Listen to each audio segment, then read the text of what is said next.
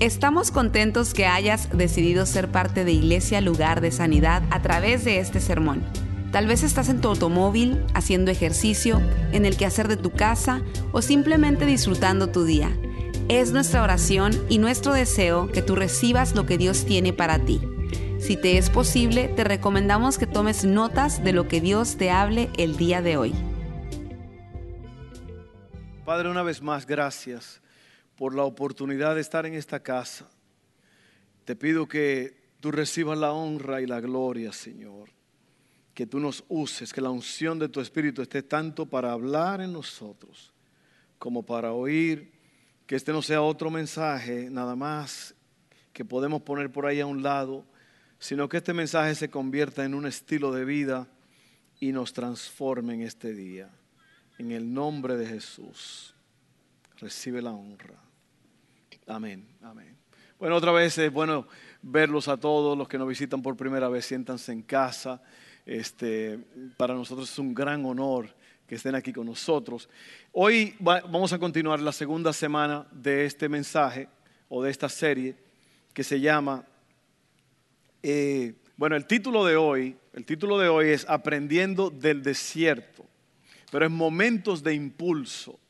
Momentos de Impulso es la serie. Y yo quiero eh, desafiarte que, o recordarte que el solo hecho de que tú estás aquí en esta casa es un momento de impulso. Es un momento de impulso. Y yo estaba pensando ayer en, los, en las cosas que necesitan impulso.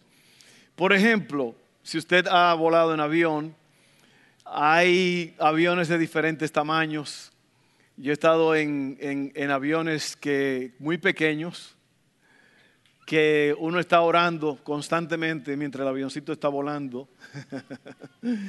he estado en aviones grandísimos, aviones medianos, y resulta que los aviones, mientras más grande, más larga necesita ser la pista. ¿Para qué? Para agarrar impulso. ¿Ok? Y mire, a ese, ese aparato enorme con 400 personas adentro, algunos más, va a una velocidad extraordinaria y en un momento ya levantan el vuelo. Pero para poder volar alto se necesita ese impulso. ¿Cuánto han visto los que lanzan la jabalina? Los deportistas. Tienen que correr, correr, correr, correr y de repente entonces lanzan. ¿Por qué? Porque para poder lograr la velocidad o la elevación necesitamos impulso. Y en la vida hay momentos claves que nos definen, momentos que nos hacen o que nos deshacen, nos quebrantan. Hay momentos que nos impulsan hacia adelante y momentos que nos detienen. En esta serie seguimos viendo algunos momentos decisivos en la vida de Jesús que dieron impulso a su ministerio y los hábitos claves que lo impulsaron a todo lo que el Padre le había llamado a hacer. Así que Jesús necesitaba impulso en su ministerio necesitaba empuje para poder lograr las cosas que el Padre Celestial le había dado, la misión que él tenía para ejercer. Y sabe, aquí estamos en esta tarde, cada uno de nosotros hemos tenido momentos en nuestras vidas que nos impulsaron y momentos que nos hundieron. Ahora, lo que Dios tiene para nosotros son momentos de impulso. Estos momentos de impulso son experiencias de la vida son eventos que pasan, son cosas que, como que nos despiertan y nos impulsan a hacer algo extraordinario. Yo, yo sueño, yo anhelo con estar aquí en la casa de Dios cada domingo, en los martes en la noche, porque son momentos de impulso. Miren, mientras nosotros estábamos adorando a Dios hace un rato, yo me sentía que yo estaba en la presencia íntima con Dios. ¿Por qué? Porque eso es lo que hacen estos momentos. Y yo le quería, yo quería animarlos a ustedes a que ustedes tengan un tiempo con Dios, porque usted nunca va a poder adorar en público con sus hermanos mientras usted no adore en privado. Es en privado donde comienza el asunto. Es en privado donde usted habla con Dios, donde usted canta, donde usted llora. Sabe que en esos momentos privados es que yo he aprendido a llorar en la presencia de Dios.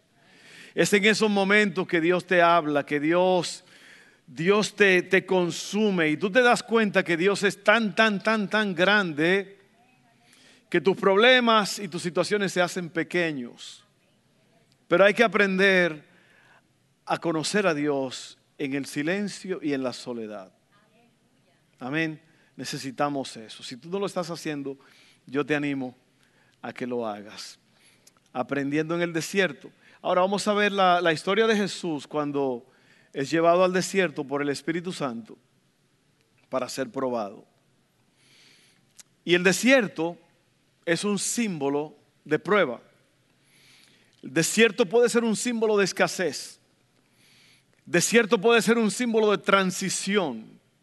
Una transición es, una, e, es, una, es un cambio de un estado a otro. Y muchas veces puede ser moverse a otra ciudad diferente, puede ser la, llegada de un bebé a la casa, puede ser una enfermedad, puede hay tantas cosas que son desiertos. El desierto es un sinónimo de prueba.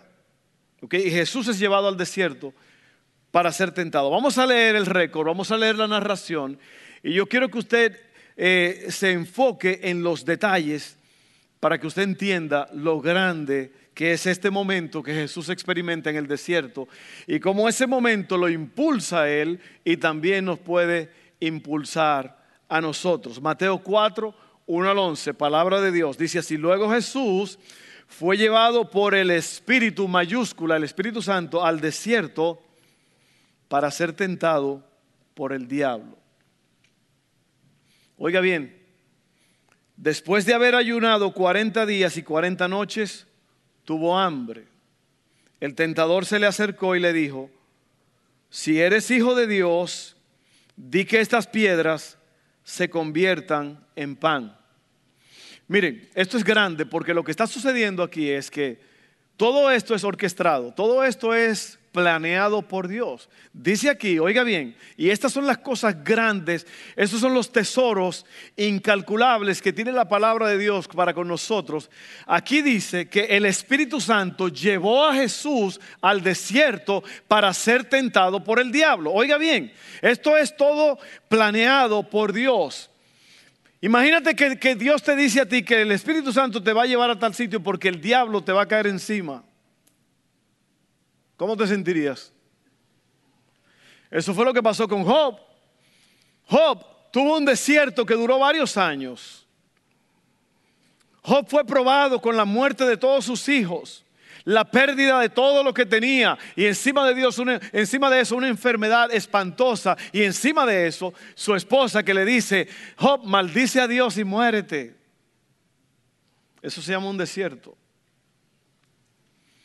Pero antes de todo eso, Satanás tuvo un encuentro con Dios y le dijo a Dios, o sea, Dios le dijo a Satanás, ¿de dónde vienes? Ha de rodear la tierra y de andar por ella.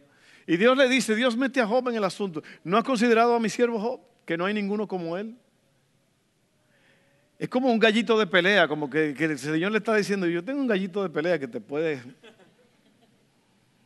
que te puede dar una paliza. Eso es muy raro, ¿verdad? Es muy raro esto, pero la Biblia está llena de cosas raras que nosotros no entendemos. Y resulta que Satanás le dice a Dios, lo que pasa es que tú tienes favoritismo con Él. Tú tienes un cerco alrededor de Él, tú lo proteges y tú, tú le das cosas. ¿Y sabe lo que Dios le dijo a Satanás? Adelante. Pruébalo. Nada más no toques su vida, no lo mates. No te voy a permitir eso. Porque al final del día Dios tiene el control de todo.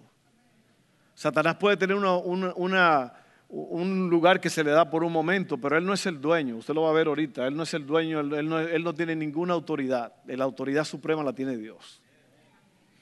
Y resulta que Satanás salió bien golpeado de esa pelea, porque Job, después de todo, dijo de Dios, de oído te había oído, pero ahora mis ojos te ven. Y eso es lo que hace el desierto. El desierto te enseña. Y aquí, todos nosotros aquí, hemos pasado por el desierto. Algunos de ustedes están pasando por el desierto. Y algunos vamos a pasar por el desierto. El desierto no es nada para tener miedo. El desierto es importante. El desierto es... lo, importante de todo esto es que todo lo que vimos la semana pasada, cuando Jesús obedece y se bautiza, no necesitaba bautizarse, pero se bautizó porque el Padre le dijo eso. Vino una voz del cielo que le dijo, este es mi Hijo amado en el cual tengo complacencia, a Él óiganlo. Y todo eso Cristo lo obedeció. Ahora la segunda fase de la obediencia era ir al desierto. Y Jesús tenía que vencer esa prueba. Ahora, seguimos. Había ayunado durante 40 días y 40 noches y tuvo hambre, obviamente. Usted pasa un mediodía sin comer y tiene hambre. Jesús tenía 40 días sin comer nada. Y lo raro del caso es que dice aquí que pasaron los 40 días y Jesús tenía hambre. Pero ¿sabe qué es lo raro del caso? Que aparentemente todavía no era el tiempo de que Jesús comiera porque el tentador vino a tentarlo con el pan. Y Jesús le dijo, vamos a leerlo, el tentador se le acercó, verso 3, y le dijo, si eres hijo de Dios, fíjese, perdóneme que me estoy, estoy pausando bastante aquí, porque esto es un tesoro. Acuérdense que el Padre le había dicho hace poco, este es mi Hijo amado en el cual tengo complacencia. Y ahora el diablo le dice, si tú eres hijo de Dios, como te dijo, Dios, usted no ha sentido eso, que el enemigo viene y le dice al oído, no que tú eres hijo de Dios y te dio el COVID-19. No es que tú eres hijo de Dios y el techo se te está cayendo encima. No que tú eres hija de Dios y te dejó tu esposo por otra. El enemigo me lo ha dicho a mí cien mil veces. Y usted tiene que aprender a recordar que es más importante oír lo que Dios le ha dicho a usted que lo que el diablo le va a hablar a usted, porque el diablo es un mentiroso. La Biblia dice que Él es el padre de toda mentira. Ya hay muchos cristianos que se sientan a oír a Satanás. Ves, te lo dije que no iba a ser así. Te lo dije que los planes no te iban a salir como tú pensabas. Si tú eres hijo de Dios, di que estas piedras se conviertan en pan. Jesús respondió, está escrito, escrito está, no solo de pan vive el hombre, sino de toda palabra que sale de la boca de Dios. Y eso es lo que él estaba, en esos 40 días, Cristo se estaba alimentando de la palabra de Dios y por eso él no estaba listo para comer piedras convertidas en pan. Amén. Entonces el diablo lo llevó a la ciudad santa lo puso sobre la parte más alta del templo y le dijo, si eres hijo de Dios, lánzate hacia abajo, porque escrito está, a sus ángeles mandará alrededor de ti y también en sus manos te sostendrá para que no tropieces con piedra alguna. ¿Usted sabía que el diablo sabe más escritura que los cristianos?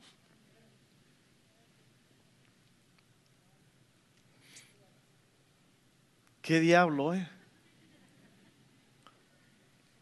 Todas las tres veces. Eh, está en la Biblia. Está escrito. Hazlo. Pero ¿sabe qué? Mire, todo tiene su tiempo en todo lo que se hace debajo del cielo, dice la Biblia. Ese no era el tiempo de comer piedras convertidas en pan. Ese no era el tiempo de lanzarse hacia abajo. Y se lo voy a explicar todo eso en un momento. Luego,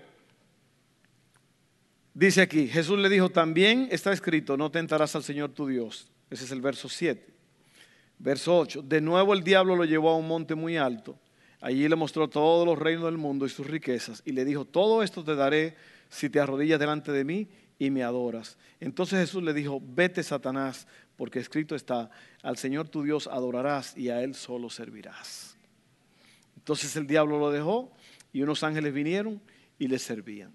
Ahora miren, déjenme comenzar definiendo la palabra tentación porque el, el, Señor fue llevado al desierto para ser tentado o probado por el diablo. Y yo creo que es importante que oigamos la definición de lo que es la tentación, ¿ok? Porque la gente cae en ella todos los días, sin importarle lo que le va a costar. Yo quiero, oiga bien todos ustedes, especialmente ustedes jóvenes, ¿ok? Oiga esto, mi propia definición de tentación es placer temporal a cambio de algo precioso, valioso e indispensable que uno tiene. Es un intercambio. Placer temporal. Placer temporal. Antes de que venga la tentación, haz una evaluación de las cosas que vas a perder después de caer en ella. La tentación nunca viene para hacerte feliz, sino para robarse algo que tú posees y dejarte llorando y posiblemente con tu vida hecha pedazos. Prepárate de antemano pidiendo a Dios fuerza y estrategia para vencer la tentación. Hay cosas que solo Dios puede ayudarte a vencer. Él es fiel, confía en Él. Dígame usted, ¿quién no enfrenta tentaciones? A veces a diario. La tentación es un intercambio. La tentación está buscando una reacción de parte tuya para que tú caigas. La tentación es placer temporal, porque la tentación siempre viene y te dice, a ver, ¿qué quieres que haga por ti? Y tú le dices a la tentación, yo quiero tener un momento de placer temporal. Y la tentación dice, vamos, dale para allá. Pero tú sabes que vas a perder, ¿verdad? Sí, bueno, pero yo está bien, yo estoy dispuesto. Dígame usted si eso no es verdad. ¿Cuántos ustedes no? Eso se llama rebelión. La palabra rebelión es hacer cosas que uno sabe que están mal, pero uno se lanza y las hace como quiera. Yo sé que nadie dijo amén porque están pensando. No diga amén, no tiene que decir amén.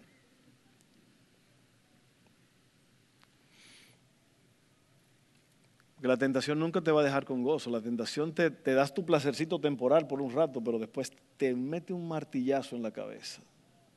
¿Sí o no? Entonces, aquí van los tres puntitos y lo vamos a, rápidamente a compartirlo aquí. Número uno, la pregunta o la afirmación, si eres hijo de Dios. ¿Sabe lo que el diablo quiere hacer aquí? Es, eh, eh, él quiere jugar con tu identidad. Porque cuando uno sabe quién uno es, uno está consciente de lo que uno es, de lo que puede llegar a ser y de lo que va a ser y que puede vencer, porque en el nombre de Jesús nosotros tenemos el poder para vencer. Y si usted no es hijo, usted es un bastardo. Y al ser hijo, usted tiene autoridad para, Jesús dijo a los discípulos y a nosotros, que somos los discípulos, ustedes van a hacer cosas mayores que yo porque yo voy al Padre. Entonces, si el diablo te puede confundir con tu identidad, él te puede robar todo lo que tú tienes y dejarte en la ruina. Así hay muchos cristianos hoy en día. Montón de ellos tirados a la orilla del camino. Perdieron todo lo que tenían porque porque hubo una confusión en su identidad. Nunca permitas que el diablo cuestione tu identidad en Cristo diciéndote, ah, no, con que tú eres hijo de Dios y te pasó esto, te pasó aquello. Nunca permita, no le haga caso al enemigo, cierre sus oídos al enemigo. La Biblia dice que el diablo anda como león rugiente buscando a, quien devorar, pero dice la Biblia que hay que resistirlo en la fe. No se lo permita. No permita que juegue con su identidad. Y sabe que ese es el problema con la mayoría de las personas hoy en día, es que no tienen identidad y por eso fracasan, porque no sabes quiénes son. Y el diablo sabía eh, jugar ese truco, sabe jugarlo, porque dos veces se lo dice, dos veces, no, no que tú eres hijo de Dios. Así que si eres hijo de Dios, el Padre dijo hacía poco, este es mi hijo amado, el enemigo va a poner en duda lo que Dios te ha dicho lo que Dios te ha prometido y lo que Dios piensa de ti. ¿Tú sabías que Dios es loco contigo? A mí esa canción que cantamos hace un rato, que dice, no hay nada que te pueda, ¿qué es lo que dice? Y no hay nada que te pueda sorprender. Usted pastor, ¿y cómo que a usted le, gusta y eso ni siquiera se acuerda de la canción? No, porque mire, Súbase aquí arriba para que usted vea cómo es la cosa. No es fácil. Digno. Solo un corazón. Es todo lo que tú no puedes impresionar a Dios. Ya Dios está impresionado. El día que tú naciste, Dios estaba loco. Dios estaba loco porque el día que tú naciste se cumplió el propósito en tu vida. Tú fuiste creado por Dios con un propósito. Es más, me voy a atrever a decir que aunque tú fuiste la, voy a decir esto y lo voy a decir con, con precaución, no importa la forma en que tú fuiste formado, puede ser una violación, pudo haber sido un incesto, pudo haber sido cualquier cosa. Dios tiene un plan contigo. Tú no eres un accidente. Tú no eres un accidente.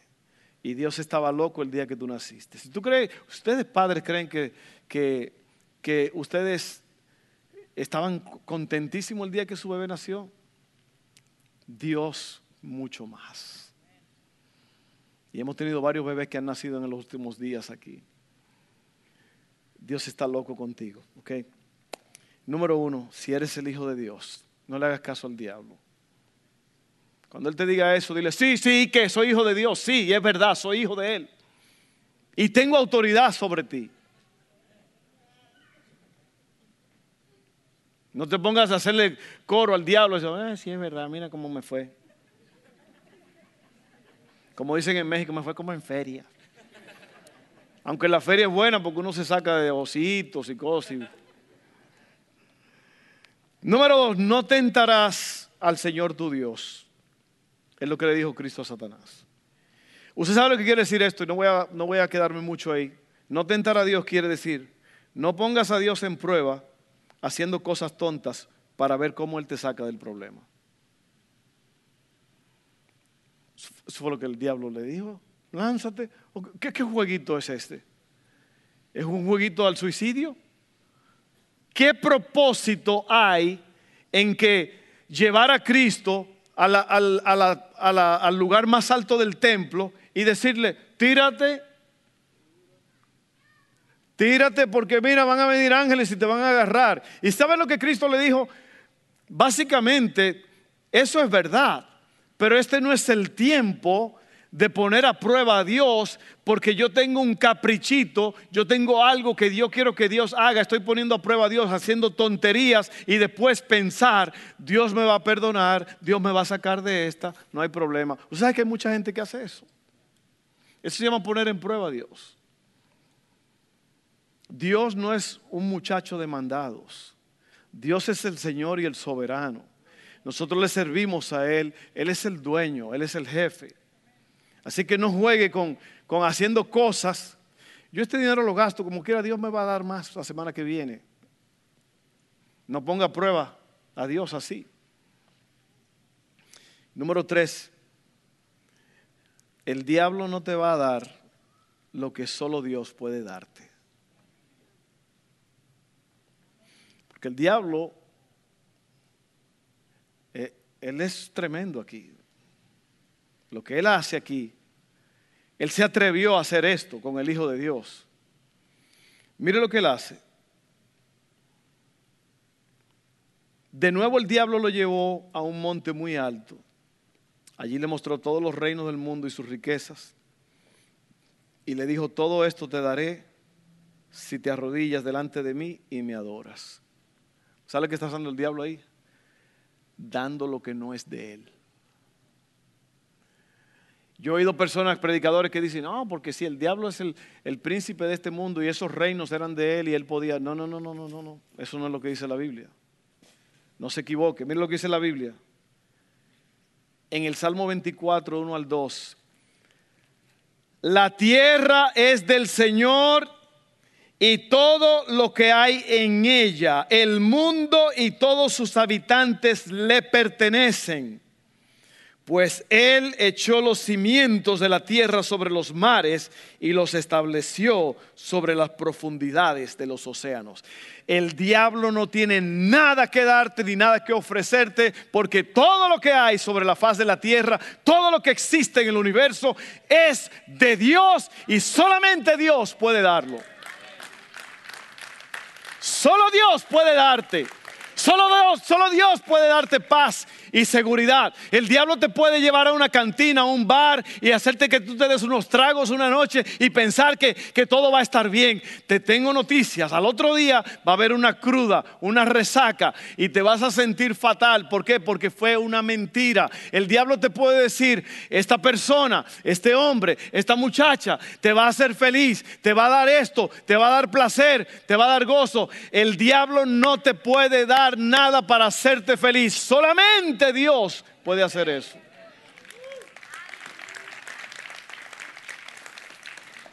Hay que ser más francos con nosotros mismos. Hay que ser más realistas con nosotros mismos. Yo creo que nosotros, todos los que estamos aquí, tenemos el potencial para hacer mucho más de lo que Cristo hizo aquí en la tierra.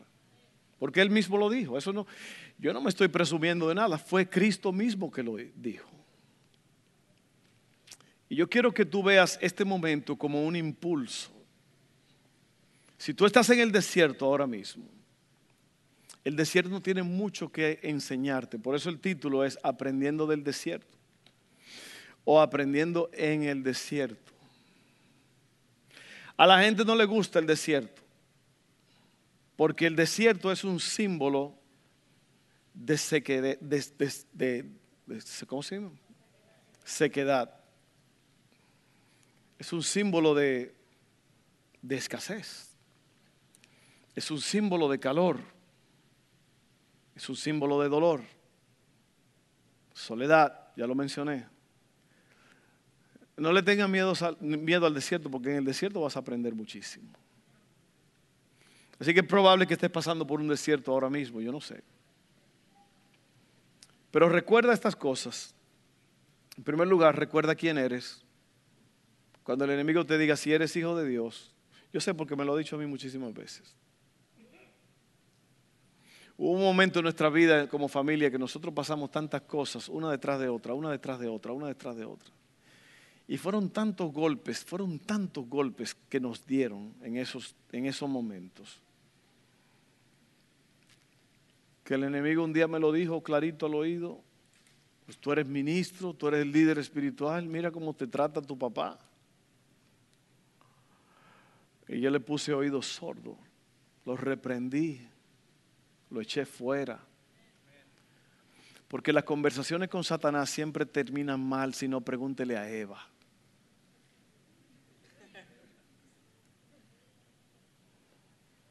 ¿Cuál fue el problema de Eva? El problema de muchos conversaciones con Satanás. Otra vez, ¿qué hace, qué hace la serpiente? Le dice, con que Dios ha dicho. ¿Ve? Siempre poniendo en tela de juicio a Dios. Tu identidad, con que Dios ha dicho. Que si comen del árbol. Lo que pasa es que Él sabe, ve, identidad, otra vez. Él sabe que el día que ustedes coman del fruto prohibido, van a ser igual que él. Y Eva empieza, no, no, fíjate, no, que, que, Dios dijo, no, que ni lo toquemos. Y Dios nunca dijo no lo toquen, Dios dijo que no lo coman, pero ella le añadió, léalo para que usted vea. Ella le añadió esa parte de que no lo toquen. Y me imagino que la mujer estaba allí, no, y fíjate tú, diablo, que mira, Y el diablo muerto de la risa por dentro. Porque la hirió feo a la mujer. Y la mujer como resultado al hombre y el hombre eh, a la humanidad, todo fue, ahí no hubo, ahí no hay que echarle la culpa a nadie porque cuando Dios habló, le dijo al hombre primero, eh, ¿qué pasó Adán? Tú eres el hombre de la, de la, bueno, de la selva, no de la casa. Tú eres el hombre del bosque, ¿qué pasó? La mujer que tú me diste fue la que Ah, ok, fue la mujer. Mujer, ¿qué pasó? La serpiente. Y cuando Dios le dijo a la serpiente, dijo, no fue que, ups, no tenía nadie que inculpar. Eso no está en la Biblia, yo me lo acabo de inventar, es, es, nada más una explicación aquí. No vaya usted a decir que el pastor dijo que el Señor le preguntó a la serpiente, y que la serpiente dijo que no tenía a quién contestarle. All right, vamos a, vamos a dejarlo ahí. Yo creo que este es un mensaje que no hay que abundar mucho sobre él. Si eres hijo de Dios, no tentarás al Señor tu Dios. Y el diablo no puede darte lo que solo Dios puede darte. Amén. Quiero leer para terminar aquí algo que me impactó mucho, que es básicamente las tres cosas que usó Satanás para tentar a Jesús. El apóstol Juan ya lo había dicho en Primera de Juan 2, 15 al 17. Y quiero concluir con esto. Esta es, esta es mi conclusión. No amen a este mundo ni las cosas que les ofrece, porque cuando aman el mundo no tienen el amor del Padre en ustedes. Pues el mundo solo ofrece, y aquí van las tres cosas, miren, el mundo solo ofrece un intenso deseo por el placer físico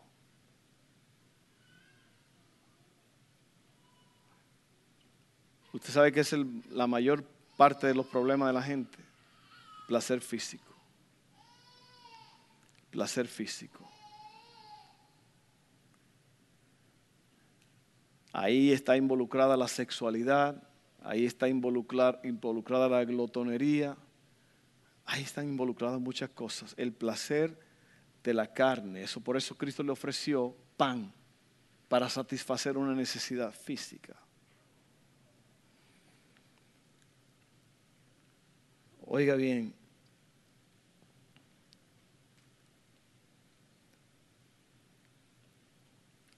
¿dónde está? Número dos, un deseo insaciable por todo lo que vemos y el orgullo de nuestros logros y posesiones. Nada de eso proviene del Padre, sino que viene del mundo. Y el mundo se acaba junto con todo lo que la gente tanto desea. Pero el que hace lo que a Dios le agrada, vivirá para siempre. Ese es el gran desafío que tenemos. El gran desafío es someter este cuerpo físico para que sea de Dios. Dice la Biblia que nuestro cuerpo es templo del Espíritu Santo. Ofrezca su cuerpo al Señor como sacrificio vivo.